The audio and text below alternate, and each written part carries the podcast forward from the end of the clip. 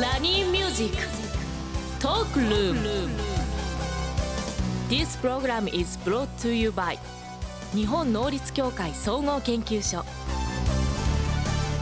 リスナーの皆さんおはようございます。大野泰敬です。おはようございます。石井加穂です。今日もポジティブライフを応援するお話をビジネスマスターの大野さんとお届けしていきます。よろしくお願いいたします。よろしくお願いします。今日で番組三回目、三回目です。三回目ですよね、はい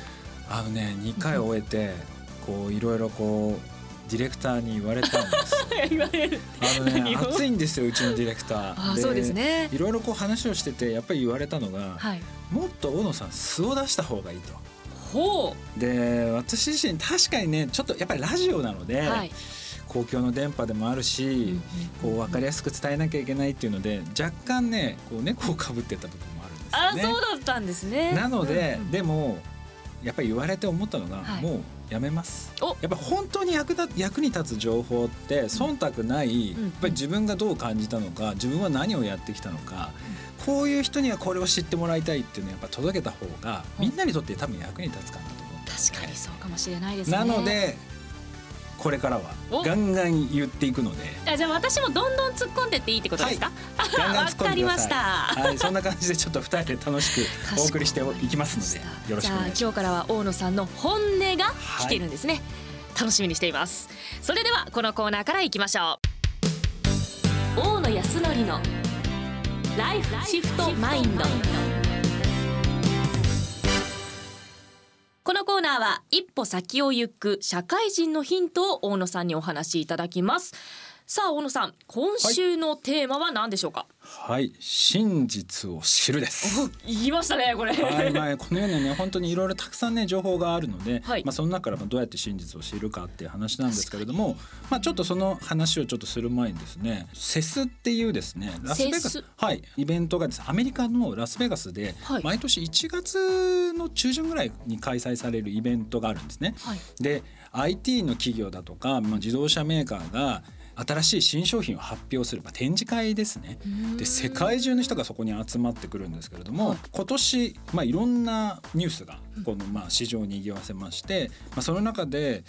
聞いたことありますかね？ソニーとかあホンダが組んではい。電気自動車を出すとか。あ。そういったニュースが出てきたりだとか、はい。VR とかメタバースの新しい商品とかはい。まあ、そういったものをこう発表する場所があるんですね。でそんな中やっぱりあのいろんなメディアで例えばこれからは、えー農業が、まあ、すごく伸びてくるだとか、VR とかメタバースだとかですね、はい。もうありとあらゆる情報がいろんなそのセスの情報をこう報じてるんですけど、はい。実はですねそれをこう全部鵜呑みにしてしまうと意外に間違ってるものとかも時々あるんですよね。あ例えば例えば大型のトラクターみたいなものが自動でこの畑をこう耕していくみたいな。農業用の。はい。うんうんうんうん、でそれをまあ将来的にはその EV 化をしていくっていう、まあ、電気でこはいう動かしていくっていう、まあ、ニュースも出てるんですけど、はい実際言うと EV の,、まあそのトラクターを動かしていくためには蓄電池っていうのが非常に重要なんですよね。はい蓄電池の要はバッテリーですね。はいそのバッテリーの容量がやっぱり小さいと動かせないんですよ。で今の蓄電池のバッテリーの容量だとその大型の EV 車両っていうのがなかなか動かせないのであそうなんですかそうなんです。だから今は本当にあくまでも見本で正直言うとだからいつ形になるか分かんないものなんですよね。で今はごめんなさい。私結構こういう話題を知らないことの方が多いんですけれども、はガン今その農業用はい。のそのトラクター自動のものがあるとして、はい。それのその蓄電池はいを小さめって今おっしゃったじゃないですか、はい。それで今発表してるわけですね。で今どのように発表されてるんですか？これで動けるっていう感じで発表されてるんですか、まあ要はだから2000何年に、えーそれをリリースしますとか動かせるようにしますってこはい。う発表してるんですけど、まあ今までこう見てきたなんか例えばスマートコンタクトレンズって言って目の中にコンタクトレンズ型のその AR 機器みたいのを入れるっていうのが、えー、すごい。今から3年ぐらい前かな発表されたんですよ。はい。で2021年に発売するって言ってたんですよ。で発売してするって言ってたんですけどだって見たことないです。よ。ない。そう。でそういうことか。2022年になってもなくて2023年に、えー、潰れました。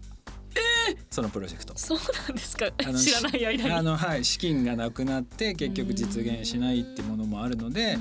そのニュースで報じられた新しいものだけをこう追い求めてると結構その見失っちゃうってことがまあまああるんですね。ただどうやって見分けるのかまあポイントがいくつかあって、はい。まあ必ずしもその私がやってるのが正解ではないんですけれども、はい。い、ろんなちょっとやり方があるので今日ちょっとそんな話をあしようかなと思うんですけれどもまず石井さんにもちょっと聞きたいなと思ってて。私はい。だってねツイッターとかそはい。のインスタとかいろんなところから情報をこう収集してもちろんその同じものを見てるけれどもはい。多分私と石井さんってこう見てるものとかはい見極めるそのものが多分違うと思うんですけどどうやってそのたくさんある情報の中からその真実の情報っていうのをこう見極めたりしてるんですあの私の感覚として何が真実かわからないんですよ。か。はいはい。どれが正解かわからないんですけど一つの意見に固執しちゃいけないなっていうのは昔からあるんですね。なるほどなるほど。なので全部の反対意見も含めて全ての意見を聞きたいんですよ。なのに最近 SNS ではファクトチェッカーっていうもの。ほう。例えばまああのそうですね、まあ、コロナ関連もそうですしまあいろいろこの記事とかこの投稿は嘘ですよ。虚偽である可能性が高いですよって出ちゃうんですよね。反対の意見を書くと。え？SNS 上でそれが表示されるんですか？そうです。インスタグラムのストーリーでもそうですし時 YouTube なんて消されますし Twitter もそういうあの消されたりだとか。あと、えっと、ネット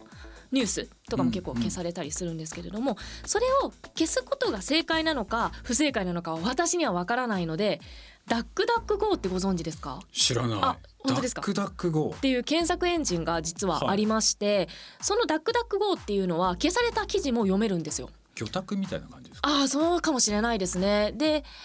そこの私は検索エンジンをわざわざ使って気になったものは調べるようにしてます。そうすると結構反対意見も出てくるんですよね。なるほどじゃあ一つそのまあ、はいえー今のファクトでは消されてしまうその反対の意見を、はいまあ、ツールとかを使って見るっていうのが、まあ、一つのポイントそうですね。まあそれを知ってどう行動してるかって言ったら何もしてないんですけど見てるだけで。いやでもまあそれすごく大事なポイントだと思っていて、はいそれで私はもうまず目指すのは、その完全にそのう売り上げだとかビジネスにつながる情報のヒントっていうのを常にこう探してるんですよね。でその時にどうやってるかっていうとまずは皆さんと一緒で、はい。まあ、ニュースを見るっていうのが一つなんですけれどもそのニュースの見方も私の場合はちょっと徹底してておどうやって見るんですか？いろんな新聞っていろんなメディアがあるじゃないですかはい。全部見ます。全部見るのでそうするとそれぞれ論説の仕方が違うのでこういうニュースもあればその反対のことを言ってるニュースもあるのでそこでまあ実際どういうことをみんなが言ってるのかっていうのをまずきちんと知るっていうことと2つ目全く一緒で反対の意見反対のことっていうのを考えて実際にそれがどうなのかっていうのを検索して調べるっていうことを必ずしてますなのでニュースで見たこととか聞いたことを鵜呑みにするんじゃなく他の人たちがどう言ってるのか反対の人たちがどうなのかっていうことをやっぱり必ず聞くように見るようにしてます。これ大野さんあの私はお聞きしたいんですけれども、これ反対意見を知ることによって、まあ、もちろん私もそれを調べたいっていう思いはあるんですけど何かこうプラスに働くことっていうのはどういうことになってくるんですか？私の場合は、はい。その反対意見とかをいろいろこう情報収集していきながら、はい。あとはやっぱりその3年後5年後10年後世の中がどうなっていくのかっていうデータっていうのが必ずあるんですね。はい。そのデータとそのいろいろな今目の前にある直近の12年のデータ数ヶ月のデータとかをこう見比べてきっとこれは合ってる間違ってるっていうような形で判断するようにしてます。だからあの直近のデータだけではなく中長期的なあのビジョンとかその先にあるデータっていうのも見るようにしてますね。そうしないと短期的なものだけを見続けてるとそれが合ってるか合ってないか分かんないじゃないですかそう。ですねなので例えばなんか食料とかにななるのであれば2030年とか2050年にその食の領域がどうなっていくのかっていうのは必ずやっぱりデータで出ているのでーそういったデータだと短期的なものを見合わせるとあれ？これちょっとズレがないかなとかっていうのがなんとなく見えてくるのでそこから調べていく深掘りしていくと結構みいろんなものが見えてくるんじゃないかなとは思います。それを大野さんはビジネスにつなげてってるんですか？そうですね。私の場合はもうちょっと完全お金お金をお金お金が大事ですよ。でもいやで今大事ですよ。お金をどうやったら稼げるのか。うん。でやっぱりその中に必ずやっぱりヒントがあるんですよね。うん。他の人がまだ気づいてないとかっていうもの。でそれっていうのはやっぱりその先ほど言ったように反対の意見の情報だとかいろいろなメディアの情報あとは中長期的にあるその5年後10年後がどうなっていくのかっていうデータを見ながらあとはやっぱり現場の人の話を聞くっていうこれもちょっとアナログなんですけどさっきのやデジタルでこうできちゃうんですけどやっぱりいろんな現場の人の話を聞くっていうのもすごく大事かなと思ってますね。私的にこう今のお話聞いて思ったのは、まあ、分かりやすいところで言うと株価とかそういったところでなるほど。左右されてるんですか？こういう真実とかって。なるほどどうなんですか？株価もあの最近見るようにはしました。うんただ、えっと参考にもするんですけど株価だけでは測れないものもあるのかなとは思ってるのでうん。ただあのすごく重要な指標です。なんでかっていうと株価っていろいろな専門家の人がその企業だとかそのサービスのことを調べてここの会社はあ成長する可能性があるなってやっぱ判断してるから伸びてるわけなんで、うんうんうんそうするとなんで伸びてるんだろうっていうところの多分必ずヒントとなるようなものがあるのうで、それって合ってるのかとか。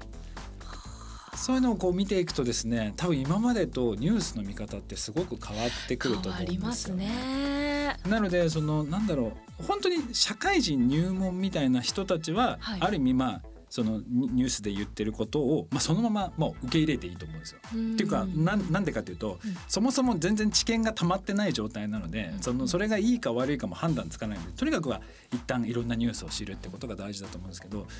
っぱり年齢を重ねていくとお金を稼いでいくとか会社で成果を出していかなきゃいけないので、そういうふうになってくると今までみたいに言われたものをそのまま受け入れてたらやっぱり形にできないので。うんでその時に、まあ、どうするかっていうと、まあ、そういう情報っていうのを触れてあとそうあたりですね。中長期プラスあとビジョンを持つっていうものですね。このビジョンっていうのをちょっとどう伝えていいかっていうのがなかなか、お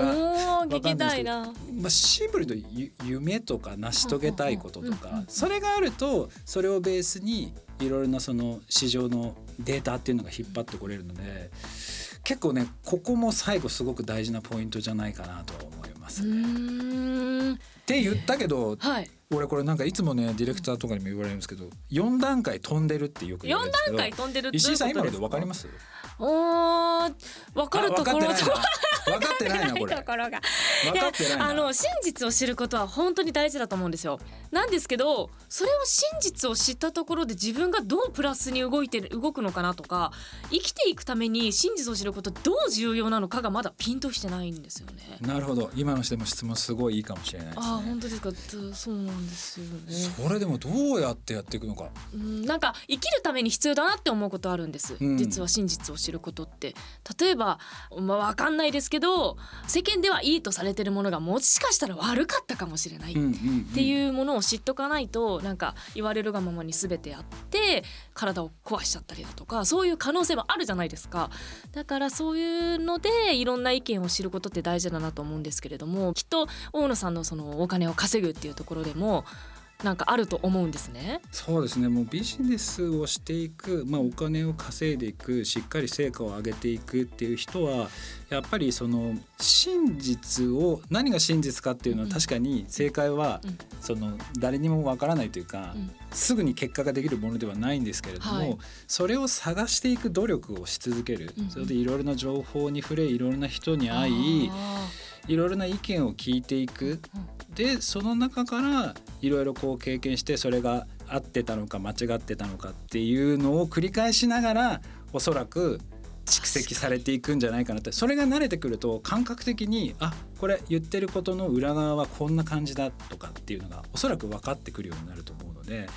やっぱり意識しながらそうやってニュースを見ていく情報収集していく人と会った時話をしていくっていうそういう習慣づけをつけていくっていうのが大事じゃないかなとは思います。あーなんとなくちょっと分かった気がします。真実を探す過程が重要なのかもしれない。そうなのでちょっとねあのなるべく分かりやすくはちょっと伝えていこうとは思うんですけど 石井さんもしね本当はい。感覚的に分かんなかったらもういつでも言ってください。うんももっともっと深掘りしたいなと思いました。どうやって真実をじゃあ探していこうかなっていうところではい。またお聞きしたいと思います。以上大野康則のライフシフトマインドでした今後リスナーの皆さんのお悩みなども相談に乗っていければと思っています。お悩みは、えー、ラジオ日経番組ウェブサイトか私石井加穂のインスタグラムで募集しています。ひらがなで喜びと検索してみてください。たまにストーリーにて質問箱を設置しますのでぜひぜひご質問をお寄せいただければと思います。